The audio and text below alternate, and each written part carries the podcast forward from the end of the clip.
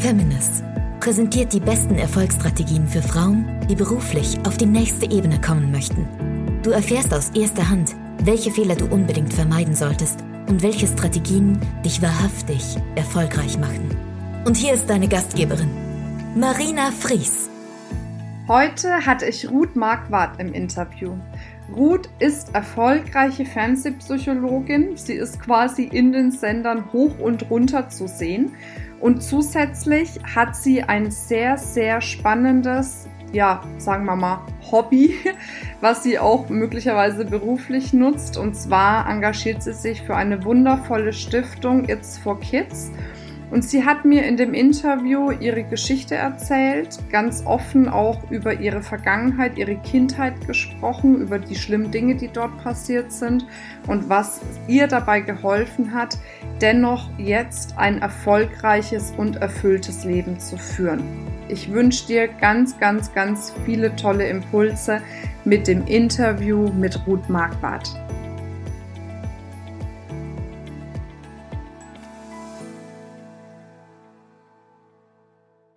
Herzlich willkommen zum Interview, liebe Ruth. Ich freue mich, dass du da bist. Vielleicht für alle diejenigen, die äh, dich noch nicht kennen, Ruth Marquardt ist ähm, eine sehr, sehr erfolgreiche Frau im Coaching-Business, auch äh, ja, bekannt aus Fernsehen, Film und Fernsehen. Nee, Film nicht nur Fernsehen, ne? Fernsehen, genau. Fernsehen, ja. Und ja, ich freue mich, dass du da bist. Dankeschön, liebe Marina. Vielen Dank, dass ich hier sein kann. freue mich. Sehr schön. Ruth, magst du vielleicht erstmal kurz ein paar Sätze zu dir erzählen? Ja, also wer bin ich? Ruth Marquardt, ähm, gerade 51 geworden, Tochter, äh, Mutter einer Tochter im Teenageralter. Und ich bin mit Leib und Seele einfach, ich mag das Wort Coach nicht, aber sagen wir mal Beraterin, Führungskräfte, Entwicklerin, also alles das, was, ähm, ich sag mal, das Potenzial der Menschen hebt, da bin ich einfach mit Leidenschaft drin. Ja, sehr schön. Wie lange machst du das jetzt schon? Ich mache das jetzt mittlerweile aktiv seit rund 20 Jahren selbstständig. Wow. Der Firma Impulseo bin ich seit, ja, wenn meine Tochter 13 ist, dann mache ich das seit 15 Jahren ungefähr. Und mhm. äh, ja, habe da viel Erfahrung ne? und viel Lebenserfahrung, die da mit reinspielt. Ja, das glaube ich dir. Wie ähm, hat denn so deine berufliche Reise begonnen bei dir? Wie war das? Also bist du irgendwann aufgestanden und sagst, jetzt bin ich Coach und jetzt machen wir das mal, oder? genau, alle machen das, jetzt mache ich es auch. Nein, überhaupt nicht. Ich wollte das gar nicht werden. Ich komme ursprünglich aus der aus dem Handwerk, habe eine handwerkliche Ausbildung gehabt, habe dann später studiert, weil Sprachen eigentlich meine Leidenschaft sind. Ich bin Englisch und Spanisch affin total mhm. und habe das lange Zeit gemacht und bin dann aber durch einen persönlichen Schicksalsschlag also von Coaching oder Training oder Beratung oder psychologischen Dingen hatte ich wirklich gar keine Ahnung, war null beleckt und hatte aber irgendwann einen Freund, der gewalttätig war. Und der ist irgendwann mit einem Messer auf mich los und hat mich attackiert und hat im Anschluss gesagt, also ich bin da mit Glück rausgekommen, das war so ein Schrank, 1,80 mal 1,80 ungefähr im Format und hatte Glück, da irgendwie rauszukommen. Und dann sagte er anschließend, das vergesse ich niemals, so und jetzt gehst du zu einer Therapeutin, die ich kenne, und du wirst da lernen, wie du mit mir umgehst, damit so etwas nicht nochmal vorkommt. Also ich sollte bei ihr lernen, mit ihm besser umzugehen. Und dann dachte ich, ja, okay, wenn es hilft, äh, wenn er das Messer in der Schublade lässt, alles klar. Und habe da gelernt, erstmal Fragen über mich zu beantworten. Das erste Mal in meinem Leben, da war ich Ende 20 und bin von da aus dann ganz langsam auf den Trichter gekommen, okay, die Qualität meines Lebens, die hat anscheinend nicht mehr mit anderen zu tun, die hat in erster Linie was mit mir zu tun. Mhm. Und nach vielen, vielen Jahren fragte dann ja, meine Begleiterin, eine ganz tolle Familientherapeutin, fragte mich dann irgendwann, sag mal, Ruth, hast du nicht Lust, in diese Schiene zu gehen? Und ich habe abgewehrt vehement. Ich habe gesagt, du lass mich, ich bin Fremdsprachenassistenz, das ist nicht der geilste Job der Welt für mich, ich werde noch was anderes machen, aber lass mich mit diesen schwierigen persönlichen Themen in Ruhe. Okay. Bis sie dann nicht locker gelassen hat und irgendwann gesagt hat, ja, aber ich weiß, da gibt es auch, ne? ich habe auch noch Lehramt studiert, gibt es auch für Lehrer, guck doch mal rein, ob das nicht was für dich sein könnte. Und nach einem Schnupperwochenende systemische Therapie und Beratung hing ich am Fliegenfänger. Mhm. Da war ich begeistert von dem, was geht und wusste, das will ich machen im Leben und gar nichts anderes. Cool. Okay, also auch auf Umwegen sozusagen. Das war ja so bei mir auch ein bisschen auf Umwege. Ich habe ja äh, erst Kosmetikerin gelernt, bevor ich in die Branche gerutscht bin, durch lauter Zufälle. Manchmal spielt das Leben so, ne? Ja, und vorher wäre ich auch nicht bereit dazu gewesen. Und alles, was ich vorher erlebt habe, ist mir heute wichtig und wertvoll in meiner Arbeit, das merke ich. Ja. Ich kann nicht machen nach sechs Monaten irgendwie, weiß nicht, Coaching-Ausbildung und dann in die Welt gehen. Da nimmst du dich ja auch immer ein ganzes Stück mit. Ja. ja, definitiv. Du hast viele Ausbildungen gemacht jetzt, ne? Habe ich zumindest auf deiner Homepage gesehen. Also in ganz vielen unterschiedlichen Bereichen bist du jetzt tätig, ne? Ja, genau. Ich habe gemerkt, dass ich mit ähm, der systemischen Familientherapie ein Stück weit kam. Aber das hat mir oft nicht gereicht. Ich habe gemerkt, dass es auch viele Dinge gibt, die man gar nicht sprechen kann, ja, die mhm. du über das Gespräch überhaupt nicht erreichst, weil der Kopf viel zu sehr, äh, ich sag mal, blockiert. Und deswegen habe ich Hypnotherapie dazu gemacht, habe mich mit NLP befasst, habe da ähm, alle Stufen des NLP durchlaufen bis jetzt hin zum Lehrtrainer aktuell und ähm, finde das spannend. Das ist auch nicht das Ende der Fahnenstange. Ich finde, mhm. wir Menschen wir sind so spannende Wesen, da gibt es immer noch was zu entdecken. Und in der Zeit, wie sie jetzt ist, wo alles so schnelllebig ist und noch wieder andere Dinge passieren, entwickle ich mich auch weiter und es wird auch nicht das Letzte gewesen sein, was ich gelernt habe. Das ist vielleicht auch so ein Lebenskredo, weißt du? Einfach mhm. offen zu sein, immer weiter zu lernen. Weiß nicht, wie es dir da geht. Ja, ähnlich. Also ich bin grundauf neugierig, deswegen ich könnte auch nie nur eine Sache ewig machen. Ja. Ähm, da wird mir total langweilig werden, ja, das stimmt schon. Es geht ja auch so um das Thema Erfolgsstrategien. Ähm, und da würde mich auch mal interessieren, gab es denn jetzt in deinem Leben, du hast ja jetzt auf der einen Seite das mit deinem äh, Partner erzählt, was ja mit Sicherheit schon mal sagen wir mal, ein Wendepunkt in deinem Leben war. War mhm. das der Turning Point für dich, also dieser Wendepunkt überhaupt für dich oder gab es noch irgendeinen anderen Punkt, an dem du standest, wo du gesagt hast, so und jetzt mache ich alles anders? ja, du tatsächlich ähm, war das bei mir schon sehr, sehr früh im Leben, denn ich bin also Kind einer alleinerziehenden Mutter gewesen mhm. und das war für die sehr, sehr schwierig. Die war auch krank, das war eine kriegstraumatisierte Frau. Und wir hatten ein einigermaßen sicheres Zuhause, bis ich ungefähr fünf oder sechs Jahre alt war. Und dann ist sie mit mir umgezogen, weil sie sich verheiraten wollte mit einem Mann. Und der war mhm. psychisch gestört, das wusste ich als Kind nicht einzuschätzen. Und da sind wir hin und dieser Mann hat mich einfach auch sexuell missbraucht über viele Jahre. Mhm. Ich werde versucht, den zu verklagen, ohne Erfolg. Und es gab so eine Phase irgendwo zwischen sechs und 14, da war mir klar, entweder ich überlebe das und ich werde alles, alles anders machen als das, was ich hier, ja, was mir angetan wurde, so habe ich das als Kind erlebt, ähm, all diese schlimmen Dinge. Hm. Ich werde fair sein. Also bei uns war, du musst dir vorstellen, bei uns war jeden Tag die Polizei im Haus, weil der Kerl psychisch krank irgendwas anstellte. Und mir war klar, Wertschätzung gab es bei uns nicht. Es gab Prügel von Seiten meiner Mutter, das heißt, Vertrauen gab es nicht. Ich konnte mich ihr nicht anvertrauen. Ich wusste nicht wohin. Und damals, also mir war nicht bekannt, ja, heute bin ich 51, also vor rund 45 Jahren, an wen kannst du dich wenden als kleines Kind? Und ja, klar etwas in mir hat damals gesagt, und ich werde es in meinem Leben total anders machen. Wenn ich hier irgendwie lebend rauskomme, ich werde damit was tun. Ich habe mir das geschworen, ich habe das, habe mir selber so ein Versprechen gegeben. Und das war, glaube ich, der früheste Turning Point in meinem Leben. Und es hat auch viel mit meiner Arbeit heute zu tun, insbesondere wenn ich so auf mein Ehrenamt gucke. Ja, Du hast das äh, Ehrenamt schon angesprochen, da kommen wir jetzt gleich auch nochmal dazu, weil das ja einfach auch eine wichtige Sache für dich ist. Ähm, was meinst du, was waren das damals für Charakterzüge, weil du ja gesagt hast, ne, das war so ein, so ein Wendepunkt, wo du gesagt hast, okay, jetzt gibt's nur Überleben oder eben nicht. Was meinst du, welche Charakterzüge äh, waren das bei dir, die wirklich dafür gesorgt haben, dass du dich fürs Überleben entschieden hast?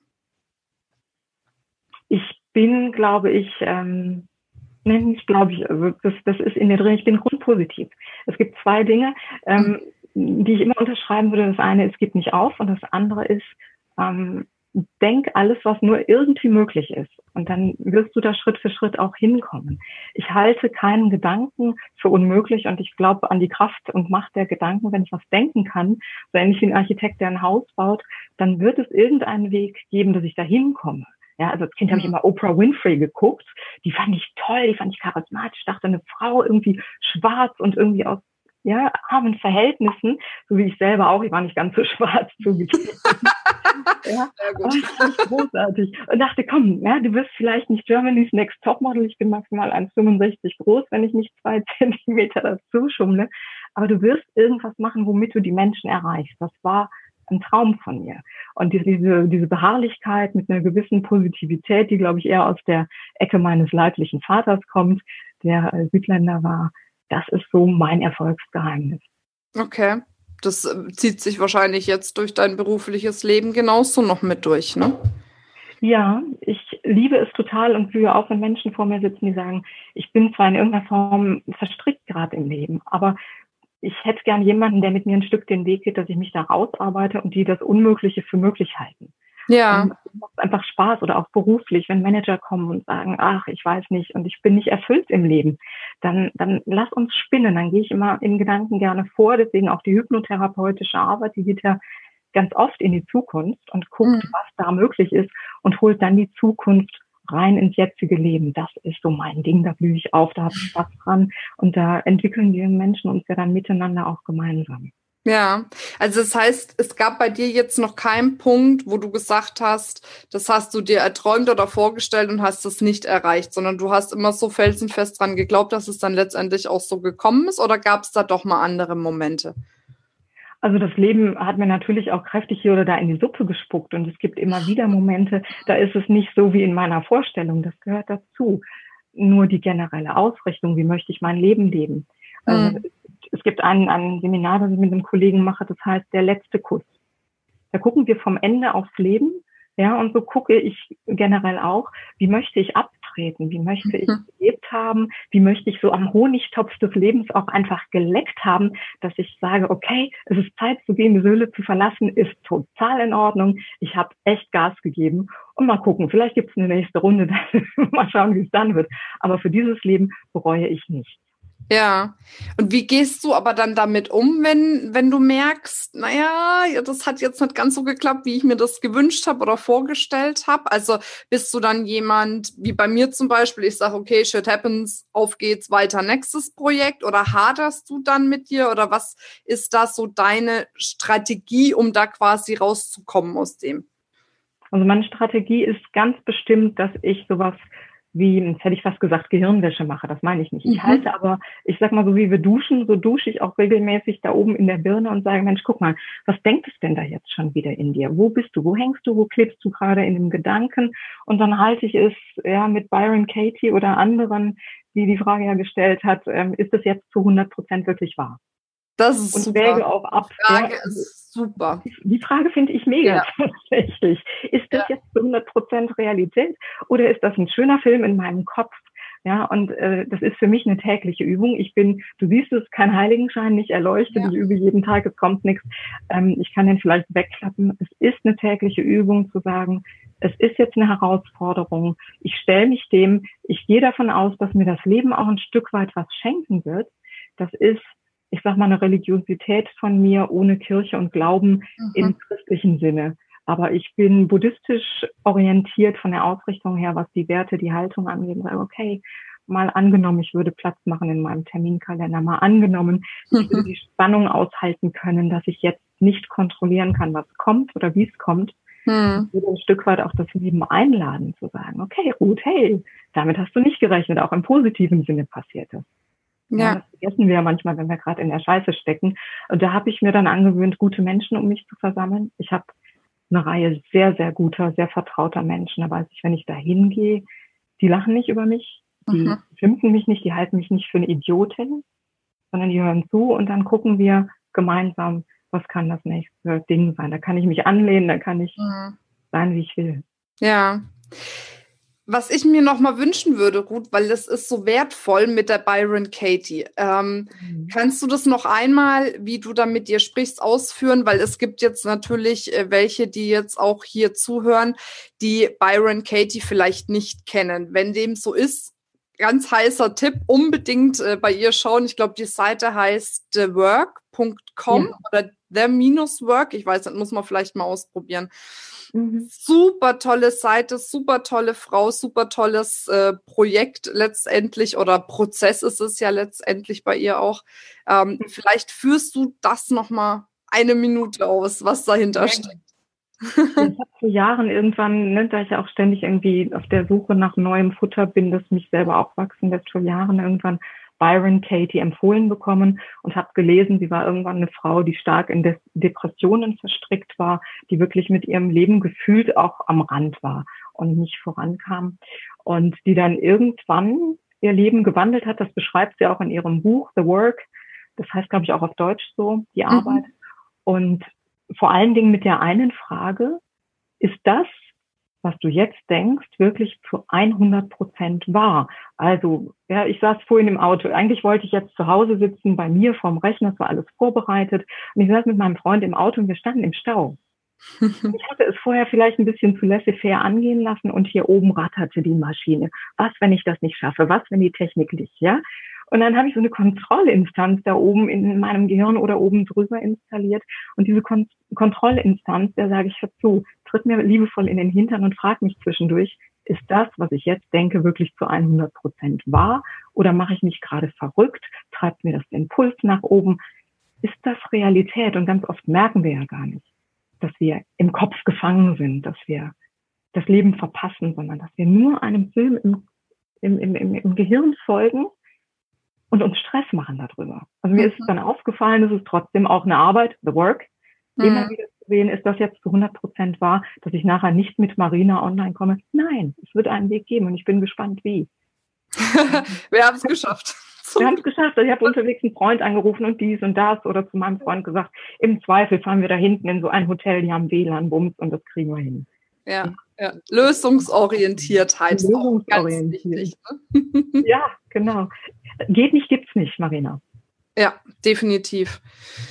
Ähm, Geht nicht, gibt's nicht, hast du dir wahrscheinlich auch gesagt, als es dann ums Thema Fernsehen ging, ne? Weil das ist ja, du oh, hast ja. ja was geschafft, wovon ganz viele Coaches, Berater, Trainer, Schrägstrich innen, man muss ja jetzt, die Diskussion hast du ja mitbekommen, ne? Mit dem Duden, ob man da jetzt überall die weibliche Form noch einfügt, ne?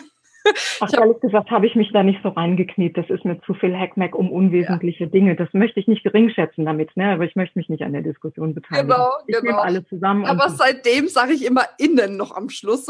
Okay. Und dass es die weibliche Form ist. Musst du aber dein Interview länger machen, Marina. Ja, genau. ähm, also viele wünschen sich auf jeden Fall, dass sie das äh, äh, schaffen ins Fernsehen und alles. Ähm, wie war der Weg damals für dich dorthin? Oder ist es eigentlich damals, bist du aktuell noch bei Hilf mir? Ich bin aktuell bei Hilf mir doch, das ist RTL 2. Ich weiß gar nicht auswendig, an jedem zweiten Tag möglicherweise bin ich da zu sehen als Expertin irgendwie unten rechts im Bild. Ich ähm, bin gerade in Gesprächen zu einer neuen Geschichte tatsächlich und ich habe angefangen offiziell 2009 mit meinem ersten Format. Mhm. Aber dem ist tatsächlich ein längerer Weg vorausgegangen. Ich habe mich, also die kommt ans Fernsehen, ja, ähm, heutzutage über YouTube andere Geschichte, aber damals war es so, dass es klassisch Castings gab. Mhm. Ähm, viel, viel bescheidener als das, was man vielleicht von Deutschland sucht den Superstar kennt, sondern du meldest dich irgendwo. Es gab einen Castingaufruf auf einer Seite, die sich für Komparsen, um, um Komparsen und ähnliche Kleindarsteller bemüht. Und ich sah irgendwann den Hinweis, Coach gesucht, Trainerberater. Und dann dachte ich, oh, mein Ding. Ich war da schon länger unterwegs, hatte immer Lust, im Fernsehen was zu lernen, diese Welt zu entdecken. Es hat mich fasziniert. Ja? Mhm. So hinter die Kulissen zu schauen, bei einem Film mitzuspielen, bei einem Krimi, irgendwo im Hintergrund jemand zu sein, den, ja, der so schmückendes Beiwerk ist. Und als ich dann sah, Coach gesucht, dachte ich, oh, ist ja genau meins da war ich noch gerade frisch irgendwie in der Ausbildung und sowieso heiß und begeistert und habe eine Bewerbung dahin geschickt und bin dann damals von Endemol eingeladen worden in ein Studio nach Köln und da saß dann eine Kamerafrau, eine Tonfrau und wir haben uns einfach so wie wir zwei jetzt ja nett unterhalten und geplaudert. Und dann dachten die, super, total klasse, Frau Marquardt, wir melden uns sofort, war ja genial und tralabum. Und ich war begeistert und dachte, morgen bist du berühmt, Gott sei Dank endlich. Ach, ist das schön, endlich Oprah, mein Traum. Und morgen haben sie sich aber noch nicht gemeldet. Na gut, vielleicht übermorgen. Nach einer Woche auch nicht, nach zwei Wochen habe ich nachgefragt. Ja, nein, also noch nicht. Mhm. Nach vier Wochen habe ich nachgefragt und es ging so Zeit ins Land. Aber keine drei Jahre später bekam ich einen Anruf. Ach was. Es hat wirklich drei Jahre gedauert. Ich habe natürlich oh. überhaupt nicht dran geglaubt. Ich habe gedacht, die haben mir Honig um den Bart geschmiert. Ja, natürlich sagen die zu allen, wir finden sie so toll, Frau Marquardt. Ja, aber dann rief mich jemand an und sagte, wir haben hier ein spannendes Format. Es geht um Paarberatung. Es geht um die Arbeit mit realen Paaren. Wir würden Sie gern am liebsten gestern zu einem Casting einladen. Haben Sie Zeit zu kommen? Ja, klar. Und da war es dann tatsächlich so, dass ich in eine reale Situation geschmissen wurde. Ich sollte ein Paar coachen, das gerade sehr trennungsfreudig war und gucken, ja, die wollten aufzeichnen, wie ich arbeite. Und es gab eine Konkurrenzsituation im Raum nebenan. Ich glaube, es wurde sogar das gleiche Paar gecoacht, die Armen, ja. Oh die Wanne gedreht. Und ähm, dann hat der Sender entschieden, also das macht eine Produktionsfirma wie Endemol oder Filmpool oder andere. Und dann hat der Sender entschieden, okay, in diesem Fall wollen wir gerne eine Frau. Und dann ging es relativ schnell los, 2009, mit einem Format für Sat 1, das hieß Im Namen der Liebe. Und mhm. so schön, wie es dann nach außen manchmal ausschaut, so knallhart und anstrengend war das auch für eine Newcomerin wie mich damals. Also wir hatten Drehtage, wenn die kurz waren und wir gut durchkamen, hatten wir zwölf Stunden aber ja. sehr, sehr oft 17 Stunden und das sechs Tage am Stück. Mhm. Meine Tochter war damals ganz, ganz klein noch. Dann bin ich vielleicht kurz fürs Wochenende nach Hause, habe sie vom Vater irgendwie übernommen, Kind, komm mal her, kurz geküsst, Wäsche gewaschen und dann war ich wie ein Rockstar schon wieder on the road und mhm. das drei Monate lang. Das war ein knackiger erster Einstieg. Und seitdem bin ich immer mal wieder weiterempfohlen worden und mache seit 2009 eben diese durchaus spannende und vielseitige Fernseharbeit. Okay. Ja, es klingt auf jeden Fall spannend. Aber hat sich das für dich denn jetzt auch gelohnt als äh, Coach? Also, weißt du, weil das eine ist ja, viele haben ja den Wunsch, in, ins Fernsehen zu kommen, aber von vielen höre ich auch, hm, naja, also so richtig viel gebracht hat's mir unterm Strich auch nicht. Kannst du das bestätigen oder war das für dich schon nochmal so ein Boost für dein eigenes Business? Ähm, also wenn man mit dem Gedanken rangeht, dass es ab sofort gebratene Täubchen gibt, die einem in den Mund fliegen, das ist definitiv nicht so. Okay. Es ist in aller Regel auch nichts, was sich finanziell unglaublich lohnt. Das hat sich im Laufe der Jahrzehnte auch gewandelt. Also wer mit dem Motor Geld dahin geht, der ist an der Stelle falsch. Hm. Auch Über Bücher schreiben, ne? Das macht man ja eigentlich auch nicht, um Geld zu verdienen. Das macht genau, man ja auch. Es ist ein bisschen wie beim Bücher schreiben. Es gibt auch wahnsinnig viele. Das heißt, du musst dir eher über einen längeren Zeitraum entweder so einen Namen machen oder du musst eine Nische haben, die sehr speziell mhm. ist. Ich habe einen Kollegen, der ist ähm, Traumatherapeut und der wird immer gefragt, wenn es irgendeine, weiß nicht, äh, Domplatte, die Situation auf der Domplatte in Köln, da äh, fragen die ihn oder wenn es irgendwo einen Überfall gegeben hat, eine Geiselnahme. Das ist einfach sein Spezialgebiet. Und dann wissen sie, aha, Dr. Pipapo wird eingeladen, wird angerufen. Und mich rufen sie immer an, das ist vielleicht meine Sparte, wenn es darum geht, ich sag mal, komplexere menschliche Phänomene einfach runterzubrechen. Denn im Fernsehen musst du auch kurz und knackig auf den Punkt kommen. So eine mhm. Luxussituation wie hier gibt's eigentlich nie. Die sagen mir dann ja, in einer Aufnahmesituation, Frau Marquardt, 28 Sekunden, Sie waren jetzt bei 30, machen wir nochmal den Take. Mhm.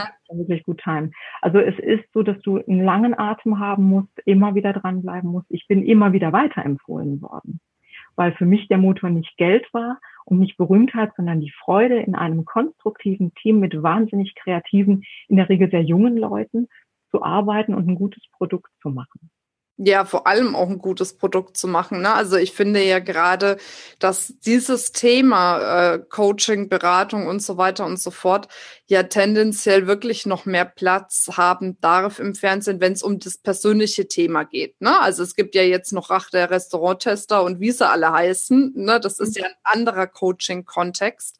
Aber mhm. jetzt gerade so im persönlichen Bereich gibt's ja auch nicht mehr so viel eigentlich ne? wo es ein bisschen ja. tiefer geht, einfach von der Qualität her. Ja, ganz genau. Und das hat mir auch gefehlt. Und das war immer mein Antrieb zu sagen, wenn ich rausgehe, also na klar ist da auch ein Stück persönliche Eitelkeit dabei, sonst würde ich nicht von eine Kamera gehen. Mhm. Das ist das. Aber das ist nicht der Motor. Der Motor war für mich zu sagen, ich hätte mir so gewünscht, mhm. früher, den einen oder anderen Aspekt gewusst zu haben, einen Anhaltspunkt gehabt zu haben, ein Vorbild gehabt zu haben. Und ich wäre gerne mit dem, was ich erfahren habe, jemand, der das nach außen multipliziert und gerne über diesen Kanal. Ja, klingt auf jeden Fall spannend. Sehr schön. Ja. Also das heißt, Disziplin und Konsequenz und Durchhaltevermögen und Ausdauer sind auch alles Total. Eigenschaften, die du hast. ja, das stimmt. Neben der Lebensfreude und äh, den grundpositiven Eigenschaften. Ne? Ja, genau. Also über die Schattenseiten können wir ein anderes Mal sprechen. das machen wir dann unter uns bei einem Sekt. Genau. Super. Ähm, ja, wie geht denn jetzt deine Reise weiter zukünftig? Du, meine Reise ist aktuell sehr, sehr, sehr spannend, weil ich merke, dass diese ganzen Bereiche, du hast ja gesagt, ne, viele Ausbildungen, dass die sich aktuell bündeln, weil ich für mich ein anderes Erfolgsthema, was ich jeder Frau wärmstens ans Herz legen kann, ähm, verfolge und das ist das Netzwerken der ganz besonderen Art wirklich. Ich habe früher immer gedacht, naja, Netzwerken, das ist so Visitenkartenschieberei und dann gehe ich irgendwo hin, verschwende meine Zeit an einem Abend und habe möglicherweise gar nicht so viele gute Gespräche geführt und habe auch immer gedacht, da müsste sofort ein Input rauskommen. Und habe das lange Jahre gemieden. Hm. Und mittlerweile, so in den letzten rund zwei, drei Jahren, bin ich auf den Trichter gekommen, okay, es müssen die passenden Netzwerke offensichtlich für mich sein. Und ich verbinde da beim Netzwerken tatsächlich ähm, beruflichen Erfolg und Gutes tun. Und das finde ich natürlich die Krux von allem. Hm. Dass ich tun kann, was ich will, was mir Spaß macht, was mich begeistert und dass ich Menschen treffe, die zum Beispiel in meinen Netzwerken stark unterwegs sind und Lust haben, auch was zu bewegen. Ja, ja sprichst du da jetzt deinen Verband an, den du hast oder die Stiftung, ja. mit der du zusammenarbeitest? Es ist tatsächlich beides. Also ich habe einen, einen sehr tollen Verbund, in dem ich bin, heißt Verbund empfehlenswerter Unternehmer. Das ist ähm, eine Gruppe von Unternehmern, die sich einmal wöchentlich morgens um sieben, leider Gottes, aber so Ach, hey. ja, Netzwerken und wir laden auch immer Gäste ein, sind sehr herzlich willkommen. Ich bin in der Düsseldorfer Gruppe. Und in diesem Verbund ist unter anderem auch der zweite Vorstand der Stiftung It's for Kids, für die ich ehrenamtliche Botschafterin geworden bin. Mhm. Das ist, glaube ich, ein Netzwerker vor dem Herrn. Sowas habe ich noch nicht erlebt und von dem habe ich mir auch viel gutes Netzwerken abgeschaut. Das heißt also ganz konkret, wir zum Beispiel als Verbund empfehlenswerter Unternehmer, wir sammeln dann Geld für gute Projekte, die wir kennen und geben die erstmal an die Stiftung.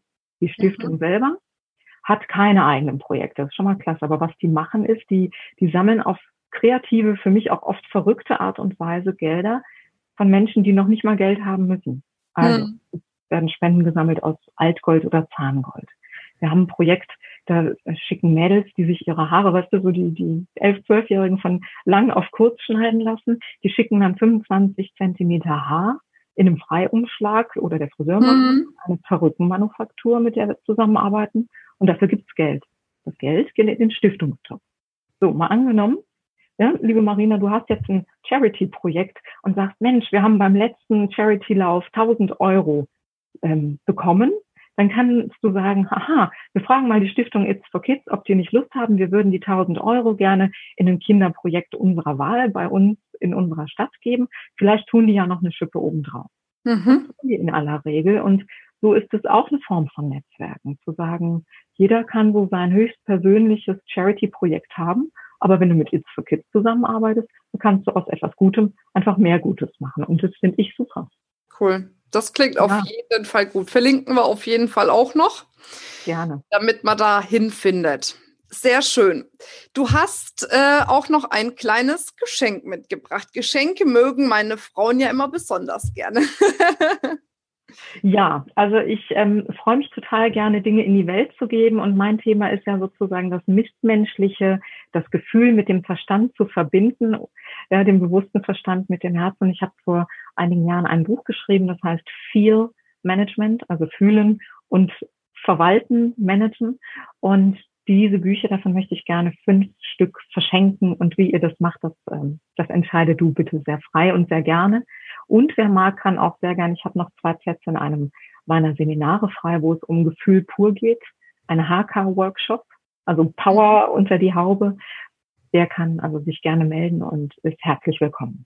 Sehr schön. Also für die Informationen zum Seminar oder für eins der fünf Bücher am besten eine E-Mail schicken an rm.impulseo.de. Es wird auf jeden Fall auch noch verlinkt, dass auch jeder dorthin findet.